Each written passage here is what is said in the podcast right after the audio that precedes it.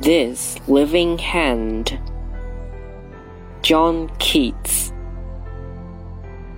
This living hand, now warm and capable of earnest grasping, would, if it were cold, and in the icy silence of the tomb, so haunt thy days and chill thy dreamy nights, that thou wouldst wish thine own heart dry of blood, so in my veins red life might stream again, and thou be conscience calmed.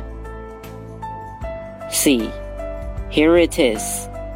I hold it towards you. 本诗朗读者丁燕飞，摘自东南大学出版社《丝织的帐篷：英语经典诗歌选译》一书。